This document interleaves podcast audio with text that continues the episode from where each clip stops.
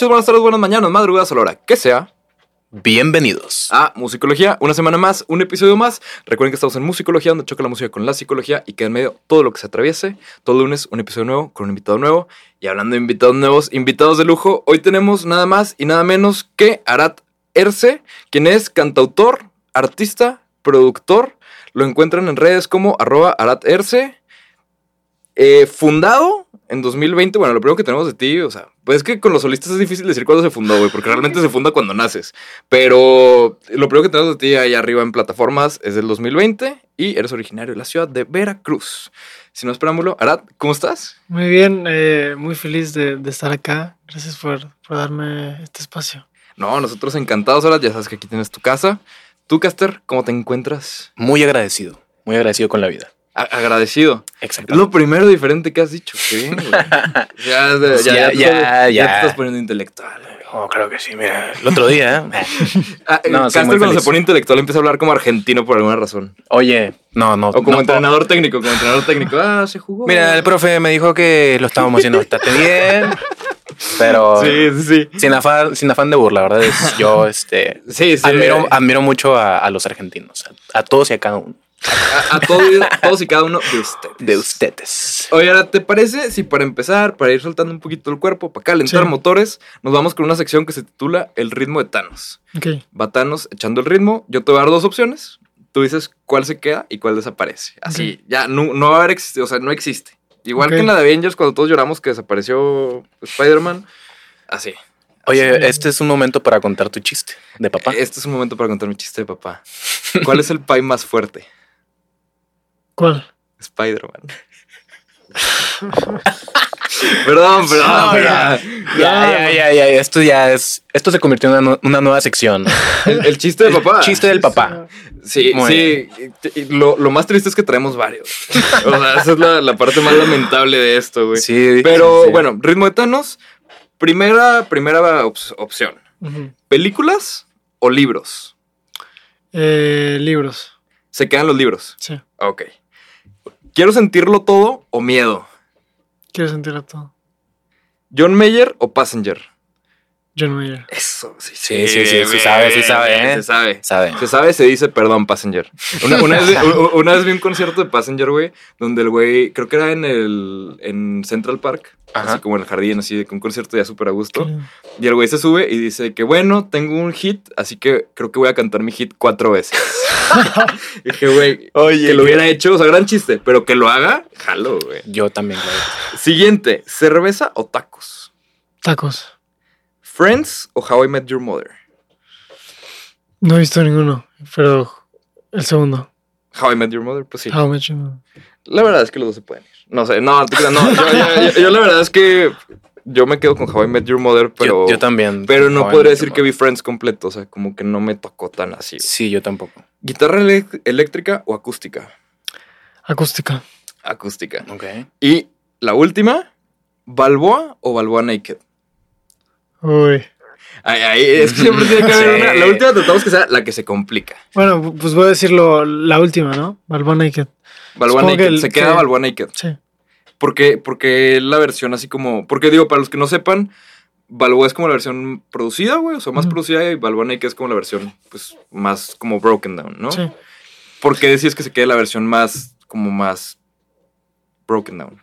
Pues, mira, para empezar, es la última que grabamos. Entonces claro. siempre hay como más apego siempre a lo, a, a lo último que hiciste. Sí.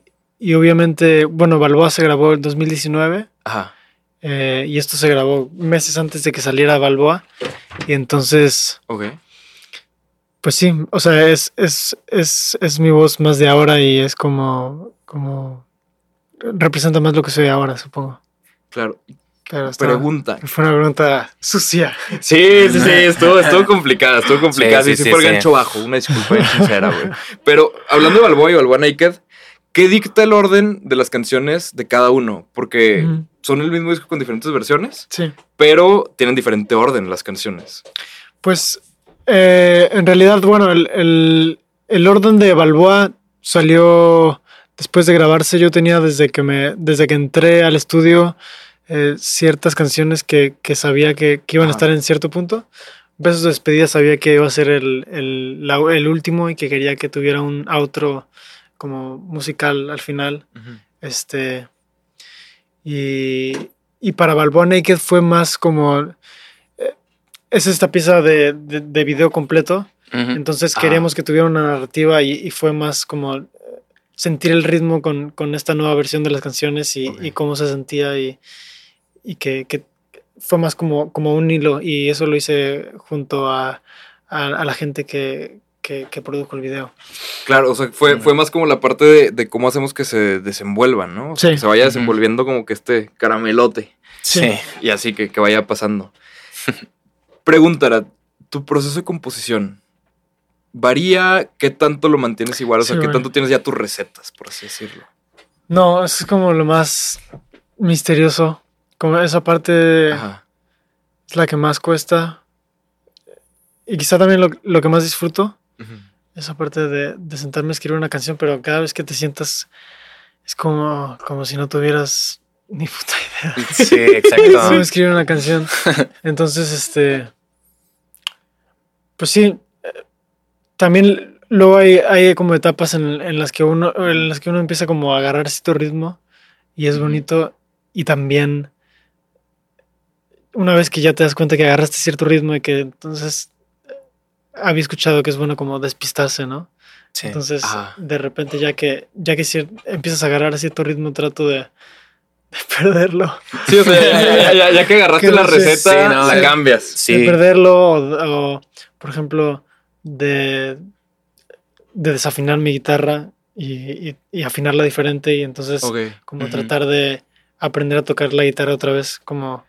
Y entonces con- empieza. con un- con- con los tunings alternativos. Ajá, exacto. Sí. Ah, ok, ok. Que, que, que fue algo que descubrí no hace mucho. O sea, Ajá. como que lo descubrí poco antes de, de grabar Balboa, por ejemplo. Y entonces hay varias canciones que ya son con un tuning diferente, pero ya, por ejemplo, ahorita ya me acostumbré Ah, a ese. Entonces es como un momento de... volver a cambiarlo Sí. al original. Sí, porque para- hay, hay ciertos sonidos que como instantáneamente te inspiran a ciertas melodías. Eh, no es lo mismo, por ejemplo, cuando escribo en la guitarra que cuando escribo en el piano.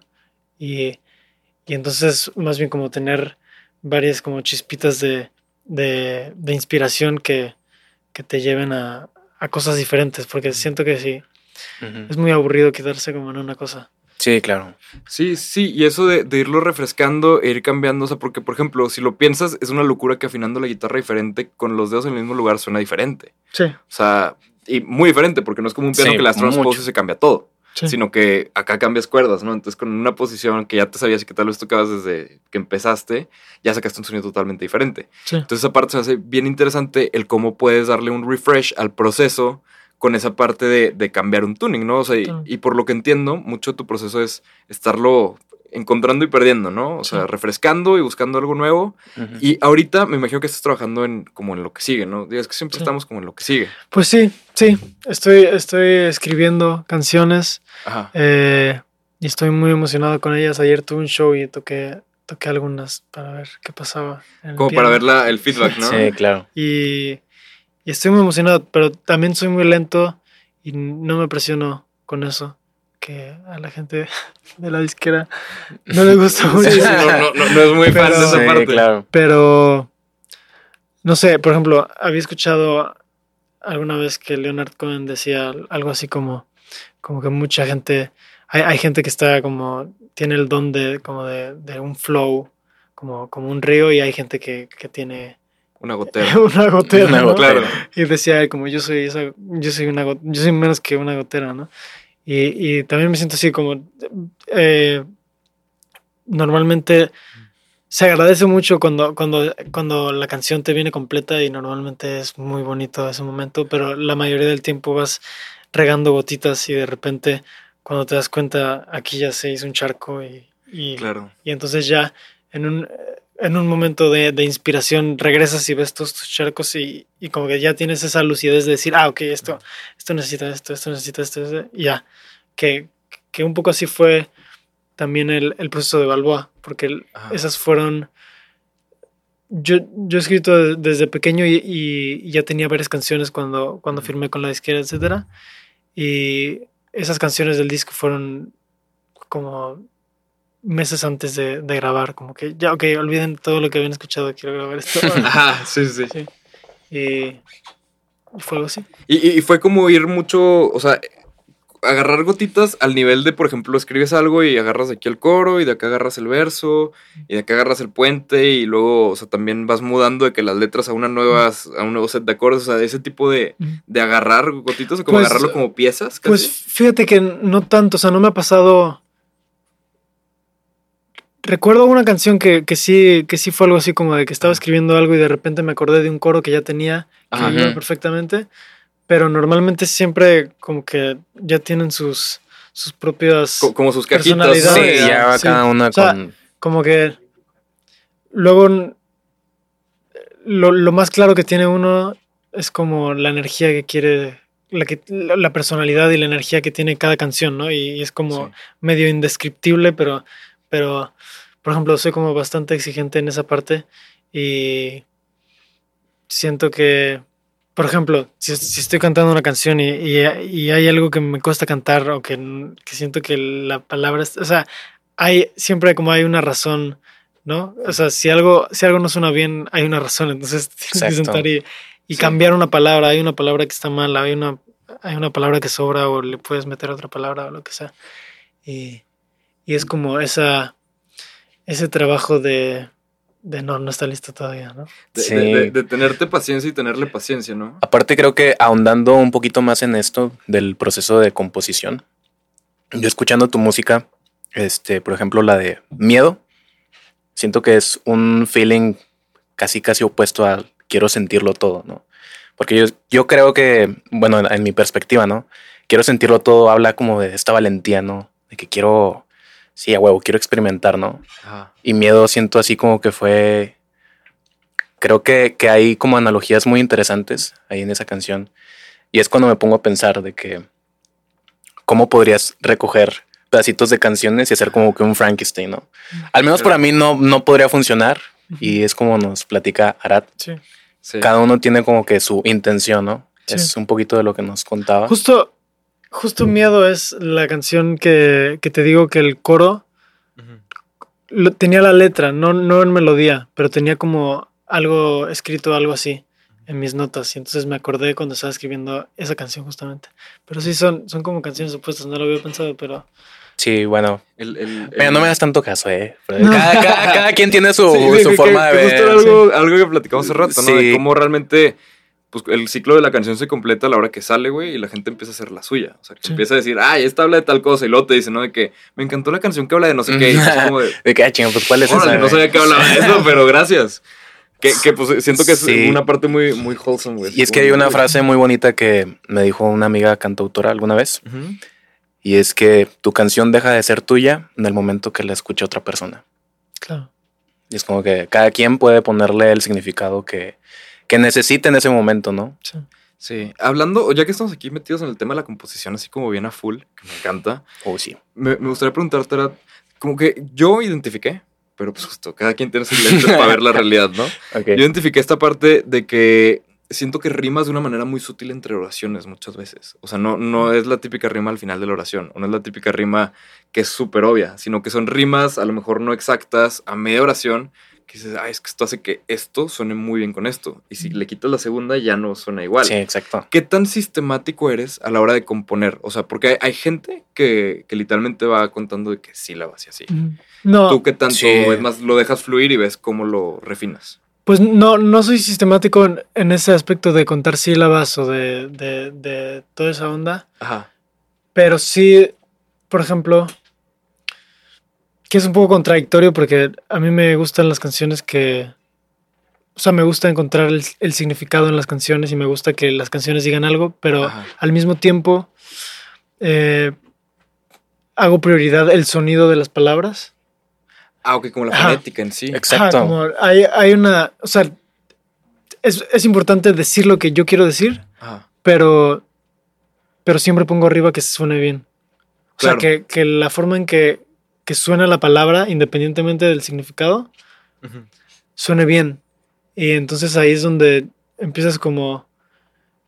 Cuando entras como en ese trance de la composición y que empiezas a decir palabras, de repente te das cuenta que hay ciertos patrones que que no necesariamente uno está pensando, pero en las palabras, que cuando algo suena bien, hay algo ahí que tiene un patrón, como una Claro, rima exacto. interna o cosas así, que, que quizá vienen como del inconsciente o, o algo así. Y Uy, sí, sí. creo que va por ahí. Sí, to- totalmente, to- totalmente de acuerdo de cómo Y- la fonética afecta eso. Tengo, me, me entró la duda ahorita. Nunca escribí, o sea, no empezaste escribiendo en inglés. Porque siento No. que mucha gente que le importa la fonética Pero- escribe en inglés Sí, porque es muchísimo más Es fácil, muchísimo más fácil. es- No, fíjate que, o sea, no, no he escrito una canción en inglés, pero sí me pasa que, que cuando estoy como improvisando tonos, estoy Ajá. como washa washeando, Sí, ¿no? claro. Como en, en inglés. Este, también escucho, es- escucho mucha música en inglés. Ok. Entonces Sí, claro. es como, eh, es como, hubo una época que me fui de intercambio a Estados Unidos, ¿no? Y entonces Ah. empiezas como a pensar en inglés, ¿no? Sí. Y entonces también pasa cuando, si escuchas mu- mucha música de cierto tipo, empiezas como tu, tu output empieza a ser como lo que escuchas, ¿no? Exactamente. Entonces de repente es así como, ah, esta melodía, no sé qué, eh, pero te viene como en inglés y hay- ya hay algo como ahí, como difícil, ¿no? De, de una melodía, este, que, que podría sonar bien en inglés, adap- adaptarlo sin que suene a una traducción, ¿no? Como, Sí, co- como, como hacerla, o sea, que- como una película doblada que no suena a doblaje, ¿no? O sea, como por ejemplo, Sí, eh, claro. me voy a ir súper coloquial, güey, pero digamos Shrek, güey. Una película que es mejor en español que en inglés, güey. O sea, que, que pueda hacer eso, güey. O sea, Nosotros podemos decir eso, pero Nah, en, en Estados Unidos no fue, no fue Shrek lo que es en México, güey. O sea, no para nada. O sea, allá en Estados Unidos me estás hablando de Happy Feet, güey. O sea, vale madre.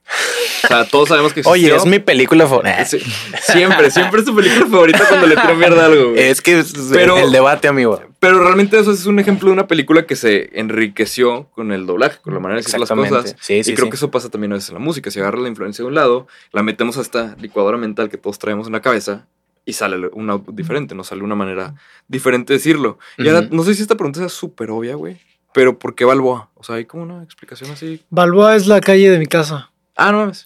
Sí, ahí, ahí estaba viviendo cuando escribí el disco y, y ahí, o sea, en, en esa casa crecí. Eh, y pues en realidad muchas de las historias que están ahí son de, de esa época y, y- y de mi familia y de, de esa calle, como la lluvia de mi casa, mi, mi papá, etcétera. Órale. Es como keep it real, ¿no? Como Sí, decías sí. la otra vez. Sí, es algo como, como que muy introspectivo, ¿no? al- algo es- más, más. Supongo que, bueno, no sé, dirías que escribes como más autobiográfico.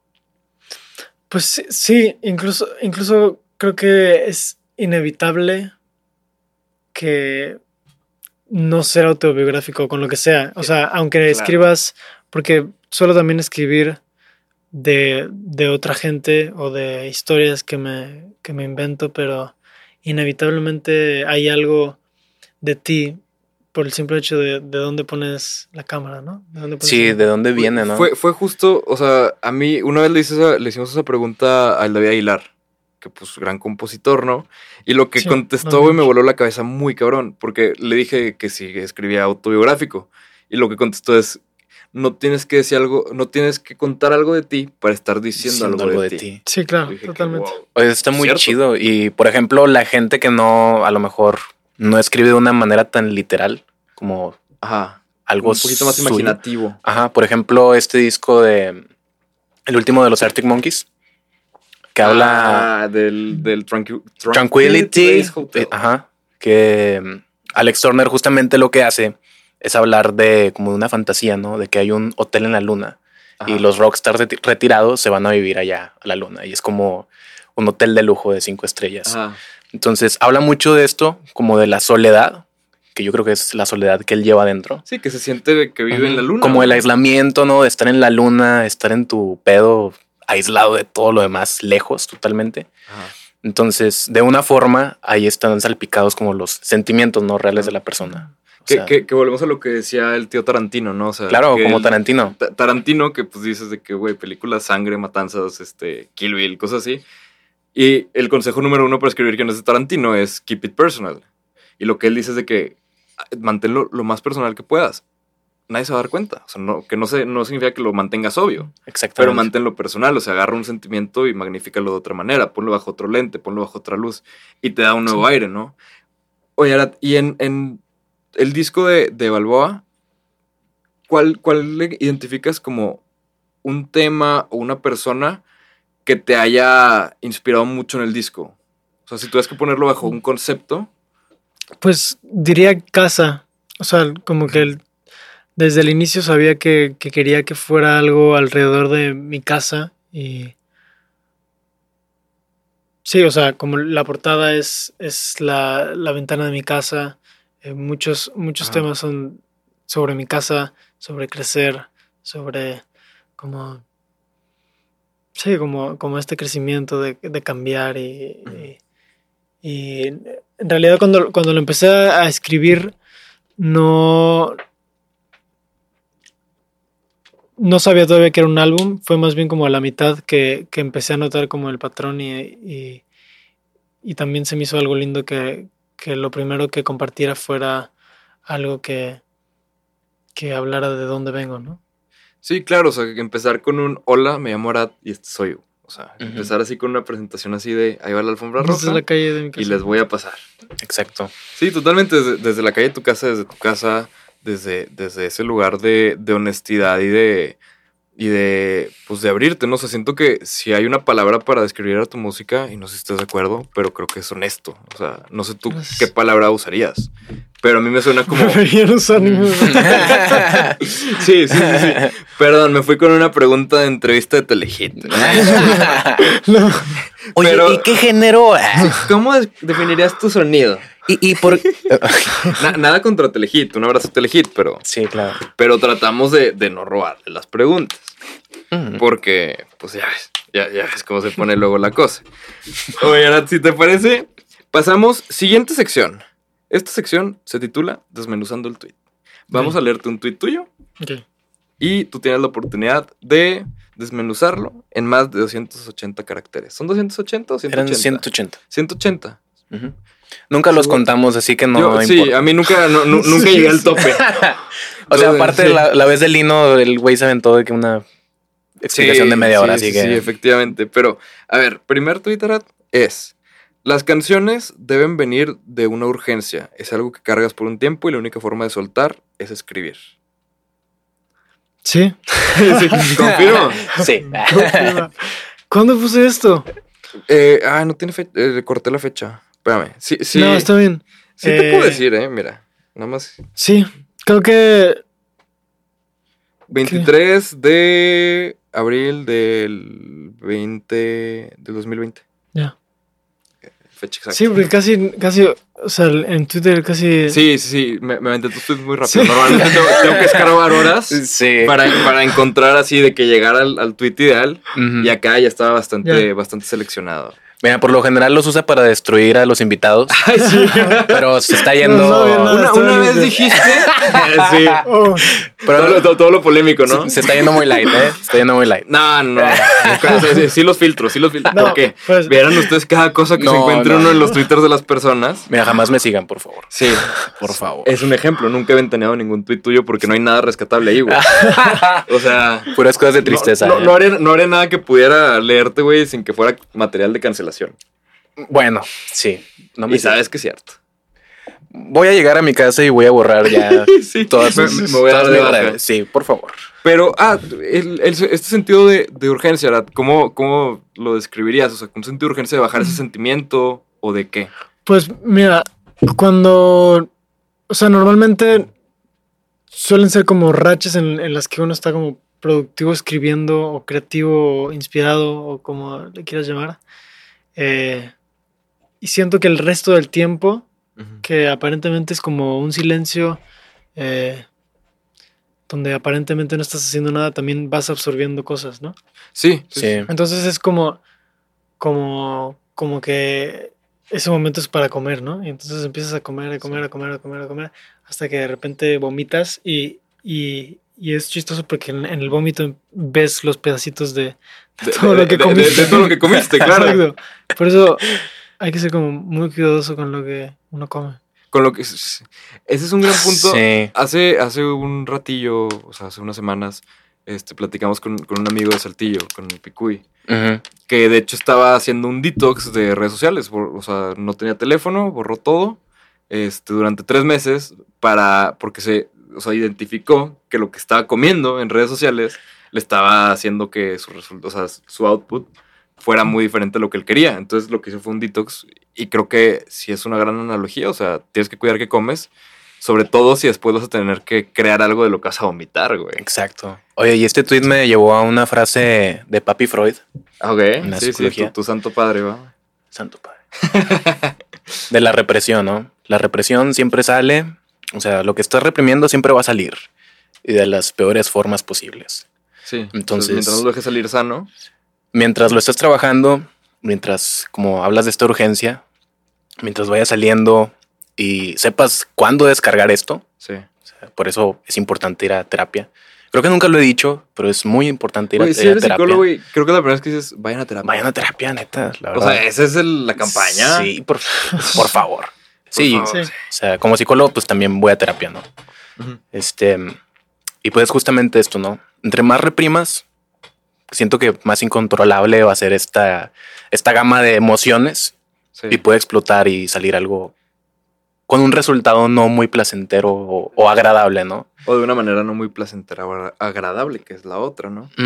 Y bueno, Sí, hay, hay que ah, encontrar como la forma de, ¿no? De, de explotar bellamente, ¿no? Sí, ándale, explo- exactamente. Explote que parezca confeti, güey. Ajá.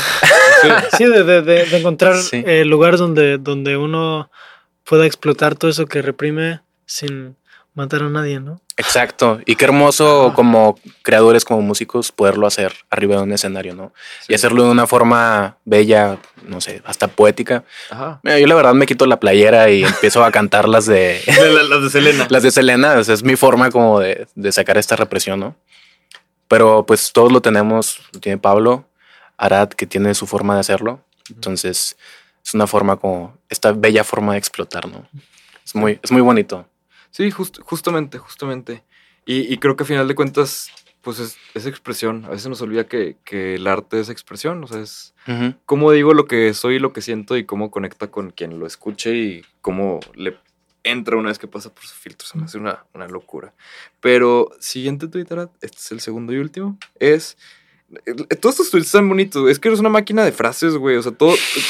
De cada 30 palabras que dices, se puede sacar una quote. Una, una quote que se pueden marcar en un salón, güey. O sea, neta. Y bueno, siguiente tweet. La música que se piensa como un producto tiene fecha de caducidad. Wow, qué pretencioso. No, pero. No, es, No, es cierto. o Sí, sea, sí, o sea, eso es como... Es que sí, no, no soy tan fan de, del- de la gente que hace música como. Sí, como si fuera una fábrica. No, Sí, no sé, al menos yo no hago canciones desde ahí y ahí viene.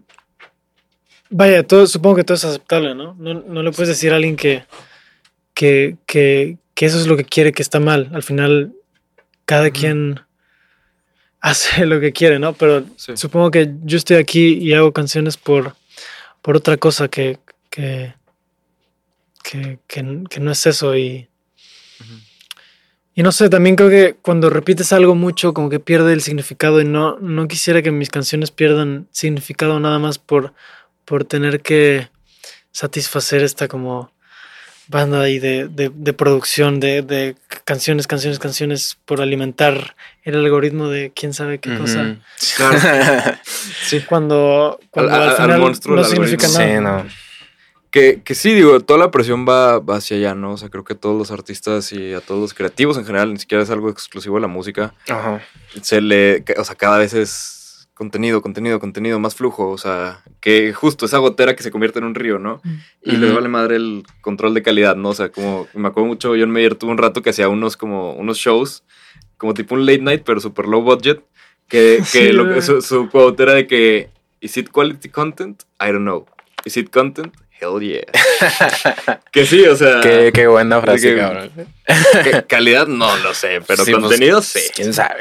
Y, y creo que, o sea, es, es Sí. difícil y son pocos los artistas como tú, Arad, que, que se resisten a, a la pa- a esta parte que dices de que no, o sea, yo soy una gotera y, y fluyo así, o sea, y así voy a funcionar y no funciono de otra Es manera. que, sí, no sé, como que si empiezas a tratar la música como tratas a Instagram, por ejemplo, o como tratas a cualquier red social y, Uy, y entonces no- y las canciones se terminan convirtiendo en contenido o lo que sea, siento que pierde completamente el propósito de una canción.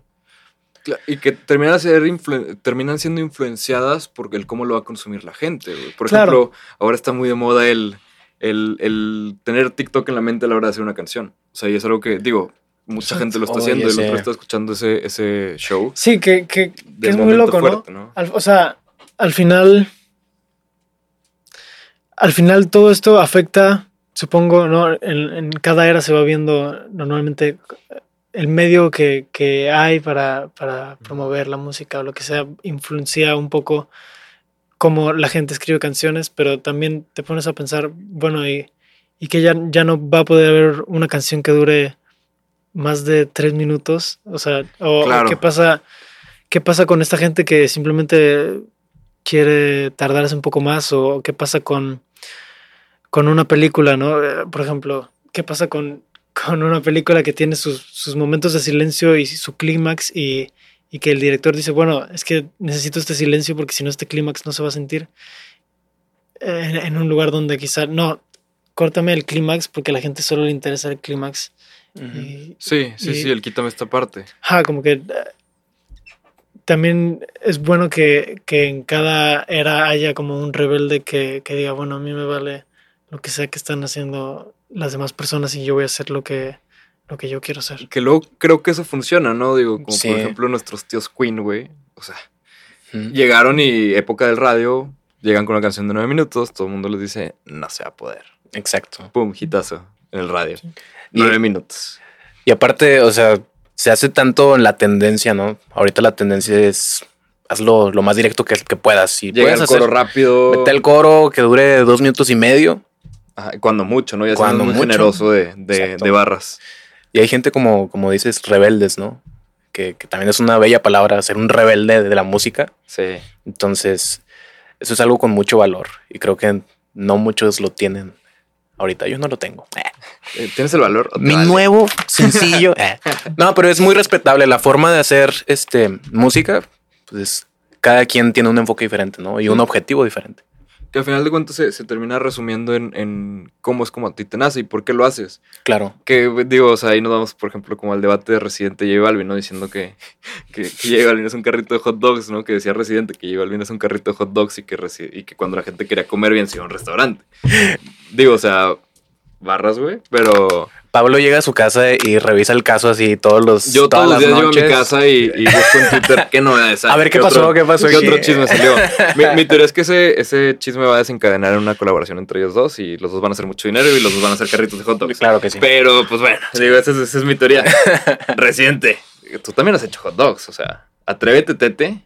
O sea, Oye, gran canción, pero no diría que es como una experiencia gourmet. oye, es o mi sea, canción fa- No es cierto, tip- no es sí, sí, sí, esa es la, e- esa, esa es la tuya. güey.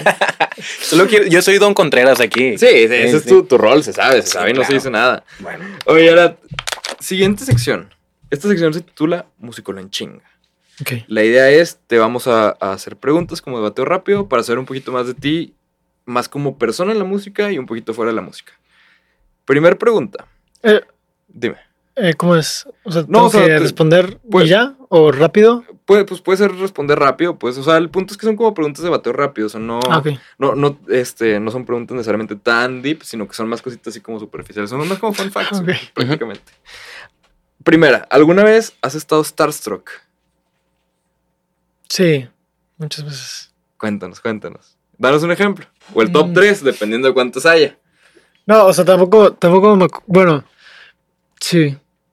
Una vez con Jorge Drexler, Uy, maestro. este... No sé cómo fue, pero terminé eh, como con, con, con la gente de su camerino y me quedé así como como que le quería decir algo, pero Pero, pero no podías. De, de esos que quieres platicar, pero no salen palabras, ¿no? Sí, güey. Sí, yo siento güey. que si hay artistas con los que me pasaría eso, güey. Que sea así como. "Ah", Y ya. Sí, esa fue güey. toda tu conversación. Sí, pero no sé, también, también he tenido suerte de, de conocer a muchos, muchos artistas que admiro mucho y, y conocerlos desde una parte como muy, muy humana. Y, Claro. Por ejemplo, Natalia Lafourcade, Ajá. también, o sea, la, la, la admiro muchísimo. Y cuando la conocí me impactó, pero la, la conocí de este lado humano y Y lo- No sé. Como que, lo, como luego, que, luego lo como puedes- que, como que, sí, co- conocer a, a- a toda esta gente es muy bonito. No sé. Sí, claro. Y siento que ahí es más que nada el contexto, ¿no? De que dónde los conoces. Por ejemplo, esa vez de, de Jorge Drexler en un camerino, siento que si lo hubieras conocido en un estudio, es un contexto totalmente diferente donde te deja conocer realmente una persona. Exacto. Porque sí siento yo que, o sea, hay artistas con los que no sabría qué decirles en un contexto, como en un show, en algo así, pero en una plática así, tranquila, pues claro que sabes, o sea, puedes hablar de otro tipo de cosas, no sé, como que... Sobre todo siento que el, el- el artista recién bajado del escenario es un animal un poco curioso, güey. O sea, siento que vienes con un hervor de, Uy, sí, de sí. emociones, de egos, de, de egos inflados, de cosas así, güey. Que, que no sabes cómo va a reaccionar cada quien, güey. Es así como, como ahí está de que el oso, güey, pícale con un palito a ver qué. Sí, claro. Es, a, a ver qué hace, güey. Aparte estás bajando y quitándote la máscara de tu personaje. Claro, sí, sí, sí. Y no sabes si ya viene sin el personaje, si todavía viene así más o menos. Y pues hay mucho, mucho rango en cómo hace la gente las cosas, ¿no? La siguiente era, es, si tuvieras la oportunidad de armar tu banda soñada, ¿qué músicos estarían? O sea, banda soñada, vivos o muertos, ¿quién metes de baterista, de guitarrista, de bajista? Pues sería nada más batería, guitarra y bajo. Tú tocarías el bajo, tú tocarías la batería y yo tocaría la guitarra. Ok, No, me parece, te cambio. Sí, sí, sí. Vete a la. Ya, no, no, se quedan donde les dije. No, no, no, ni madres. Yo soy el director de esta banda. Sí, sí. Ya no, no produzcan. Con Jalo, madre. jalo, que há- háblate Sí. y, y, este y ensayamos. Claro, claro. Oye, la, la siguiente.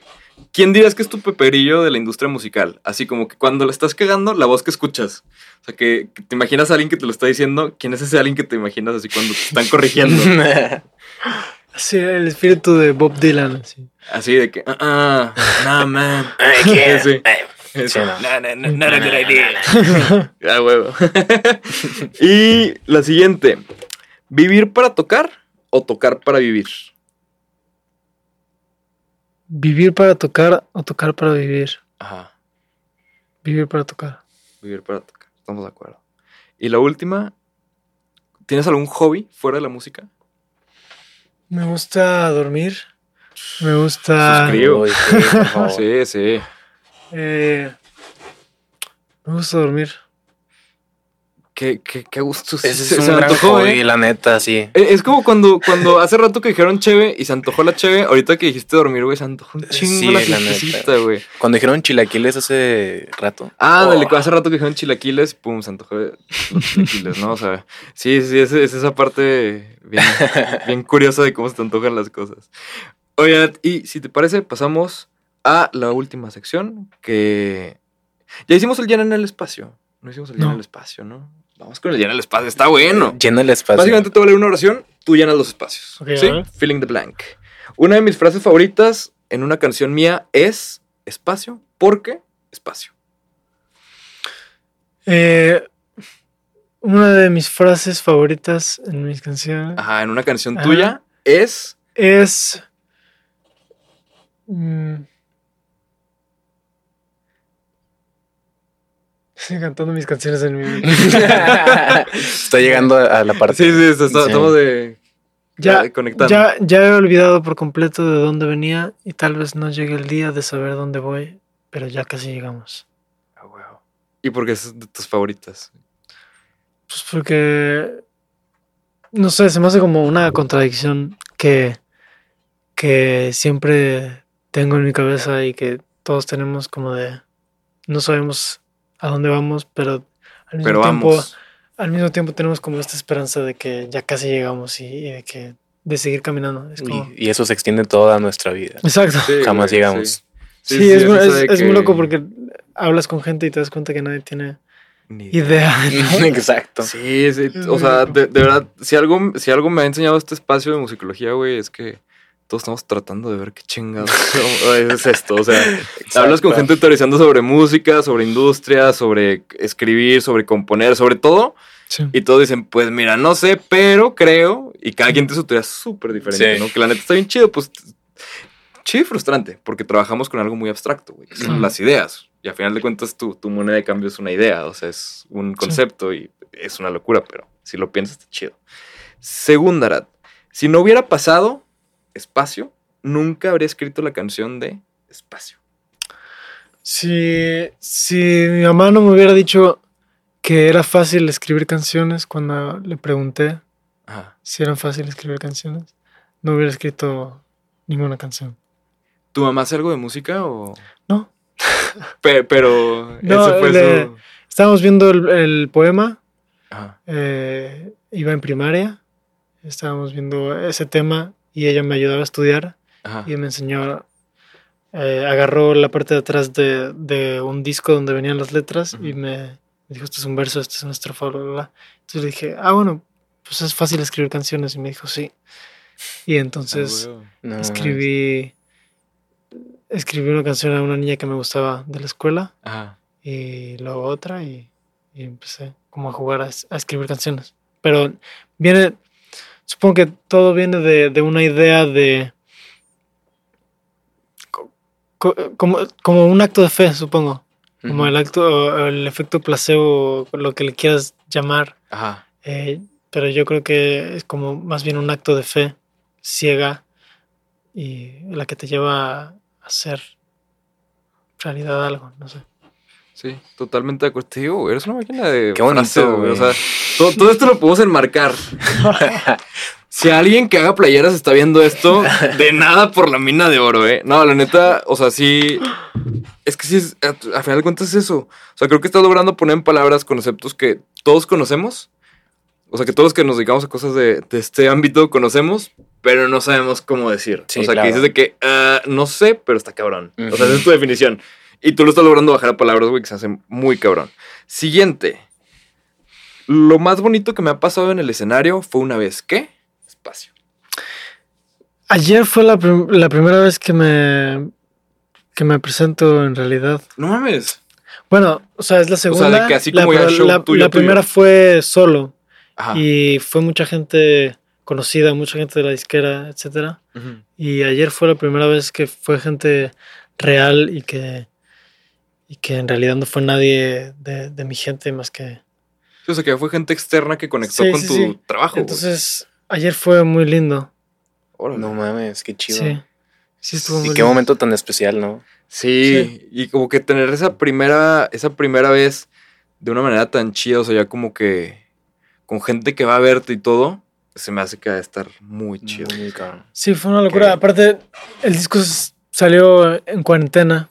Sí, o sea, como que fue, fue el, desenlace de dos años de trabajo, ¿no? O sea, No, O y, más. y he escrito, o sea, todas las canciones desde mi casa, desde mi cuarto, y es como, las saqué, pero no sé, como que nunca me imaginé que realmente hubiera alguien del otro lado y es como muy loco de ver, repente ver que sí había gente. Sí, que sí hay que- gente que, que conecte y que, y, por ejemplo, ayer me, me contaban historias como conexiones muy personales con ciertas canciones y yo decía, wow, o sea, no, nunca, nunca me hubiera imaginado que, que alguien pudiera conectar así con algo que, que yo hice un día. como que no magnificas el impacto hasta que te lo cuentan, ¿no? O sea, como que ahí es donde, órale, o sea, no, es- no es un algoritmo, son personas. Ah, huevo. Sí. O de que, órale, no, no es, no es un, like, es Sí, alguien dándole like. Sí, porque es, es muy frío y muy loco. Ves los números y es como, ah, bueno, son tantos números, pero Sí. ¿Qué es cuando esto te das cuenta realidad? que esos, esos números en realidad son personas, es como, wow. Qué loco. Sí, personas con una vida, con, con Sí, todo en, en su mano, o sea, cualquier canción de la historia en su mano, y deciden darte play. Sí. O sea, deciden que eso es lo que quieren hacer y lo que quieren escuchar, güey. Es una locura, pero qué chingón. Penúltima. Mi parte menos favorita de ser artista en esta época es ¿qué? Espacio. Aquí va. Aquí, esto estaba esperando. no, es que hay- muchas cosas que, que tienes que hacer en la música que no es, que no es música. que, que- que no es para lo que te apuntaste, ¿no? Y eso es lo más cansado. Como, como que uno hace las cosas desde un, un lugar muy puro y muy sin pensar y, y de repente hay como todo este proceso de, ok, ahora, esto es lo que hiciste, ¿qué es? Analízalo, ¿en dónde lo vamos a poner? ¿Qué- Claro. ¿Cómo lo vamos a...? Yo qué sé, es como, Sí. toda esa parte me, me abruma demasiado y se me hace muy... El, el momento donde lo convierten en producto, ¿no? O sea, porque a lo mejor sí. tú lo haces como una obra. Pero llega un momento en el proceso de la venta y del Sí, music claro. business donde eventualmente alguien lo va a convertir en producto y decir, ok, ¿cómo vamos a vender esto? Como si fuera un, un, un Tupperware. No sé por qué pensé en un Tupperware, pero, pero, es como, como- si fuera algo así normal de, de cómo, cómo lo, lo empaquetamos. Pero es como. No, que, que al, sí, final, sí, al final siento que también hay un papel del artista de, de defender lo que uno hace durante todo ese proceso, Ajá. Porque, o sea, también no me imagino si no hubiera estado presente en toda esa parte, siento que el- todo hubiera sido completamente diferente y creo que hay mucha relación en cómo se presenta una canción, al- no sé, o sea, no, no creo que puedes vender una canción con, por algo que no es, simplemente porque es lo que está de moda o lo que sea. Sí. Sí. O sea, hay muchas relaciones, incluso en cosas muy tontas. Tenía, ah, estaba platicando con, con la persona que, que, que me ayudó a hacer, a hacer el arte del disco Ajá. Y, y hablando salió algo así como co- me, me- me empecé a dar cuenta como de, de escuchar ciertos discos y de ver las portadas yo empecé a relacionar ciertos colores también con ciertos sonidos y Sinestesia. Ajá, no sé si sinestesia, pero como, ah, como una relación ahí de, de que- de que lo que lo que estoy viendo mientras escucho música afecta cómo escucho la música. Y creo que es importante defender siempre esa parte, como lo visual y, y todo eso. No sé. Oye, qué chido, ¿eh? Ahorita que, que dices eso, de relacionarlo con colores, Ajá. mi productor con el que estoy trabajando ahorita es, ok, ¿quieres un sonido maderoso? Y yo, ¿cómo que maderoso? Sí. Sí, así como maderoso, güey, así este... Y, y me empieza a decir como que, no, así algo más orgánico. Es como que, ay, güey, o sea, ya hasta con texturas Sí. puedes de que ver, Es que- visualizar es que la música. Realmente eso es, güey. Es como lo, lo identificas. O sea, yo tengo sinestesia, pero eh, justo por eso he, he tratado de buscar, güey, de que, a ver, ¿qué es esto? sí. Este, y, y hay varias teorías. Una es que es algo con lo que naces, de que, que todos nacemos con sinestesia. O sea, todos podemos identificar la música con colores. Sí, claro. O sea, podemos Lo identificar los sonidos con colores. Pero que es algo que si no lo practicas, vas perdiendo. Pero que si lo empiezas a trabajar, puedes empezar a conectarlo otra vez.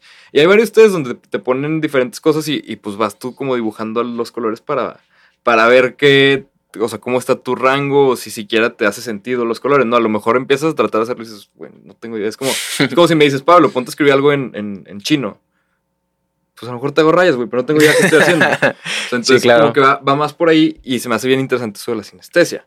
Está muy cool. Sí, sí, sí, sí, está, Sí, está, sí, sí. está raro, güey. Pero creo que sí, o sea, incluso en los plugins de, de música y en los pedales siempre está como la, la perilla del color, ¿no? Que normalmente es como el brillo y el dark, pero siempre se, se trata de como de, de llevar otro contexto para que tenga sentido para los que tal vez no conocen la palabra técnica o así, que se me hace, se me hace muy, muy cool, la verdad. Sí, préndele al carrito rojo, ese que tienes ahí. Ándale. Los carritos le dicen ¿Has, pedales. has- has visto, has visto, hablando de carritos, digo, ya vamos a, a, a geekear. Ya, vamos a esta es la, la geek zone Sí, de, música. ¿No han visto unos pedales? Son pedales así de Foss, tipo de que como esta camionetita y así. O sea, construyen el pedal adentro de carritos de juguete. Haz de cuenta esa camionetita, aquí tiene un botón y es un pedal. Y hay una del DeLorean, No hay mames, una güey. de la máquina del misterio y hay delays. La del DeLorean obviamente es un delay. Qué ¿Qué pedo? Yo vi uno de. Así. Yo vi uno de un Foss, pero era un teléfono, güey. Era un teléfono ese de los Ah, viejitos. Claro, güey, sí, sí lo vi. Pero no sé si es un Foss o si es un. Se- según, yo, según yo es un Foss. Sí. Digo, es, es muy impráctico para una pedalera, pero Sí, güey, tener un.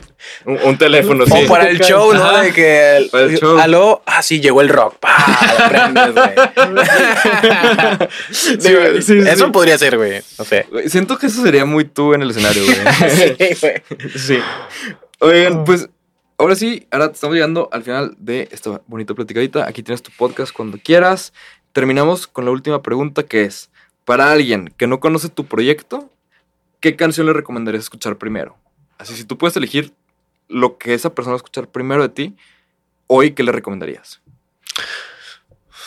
Sobre todo considerando que traes, traes fresco lo que fue el Sí, show sí, de ayer. claro. Sí, bueno, del, de, de, de, de- le recomendaría que escuche la primera canción del disco, Ajá. que si le gusta, que lo siga escuchando. Oye, Que, que ponga- le, le dé play a la primera y se aleje de la computadora ah, güey, sí. para que pueda escuchar todo lo demás. Pero sí, entonces que empiecen con ya casi llegamos. Sí, Efectivamente. Pues perfectísimo. Arad, ¿algo más que agregar antes de terminar? pues nada, que, que muchas gracias eh, por, por esta plática tan, tan linda, por el espacio, por sus preguntas tan cool. Soy muy malo hablando, pero qué bueno que, qué bueno que lo logramos. No, hombre, para No, nada. no, si, para si- nada. si eres malo hablando, güey, no se te notó nada. Pero sabes que aquí tienes tu, tu podcast cuando quieras platicar. Aquí estamos, cuando saques algo nuevo, nos hablas. Y nos ponemos a investigar. De todas formas, vamos a estar al pendiente, pero nos ponemos a investigar todavía más a fondo con mente de entrevistador. Y, y nada, o sea, de verdad que un, un placer conocerte y un placer poder compartir aquí en el podcast, que es lo más chido, ¿no? Tener este tipo de conversaciones y poder utilizar este, el tercer ojo para compartirlo con los demás. Pero bueno, sin nada más que agregar, nos vemos la próxima con un episodio nuevo. Bye.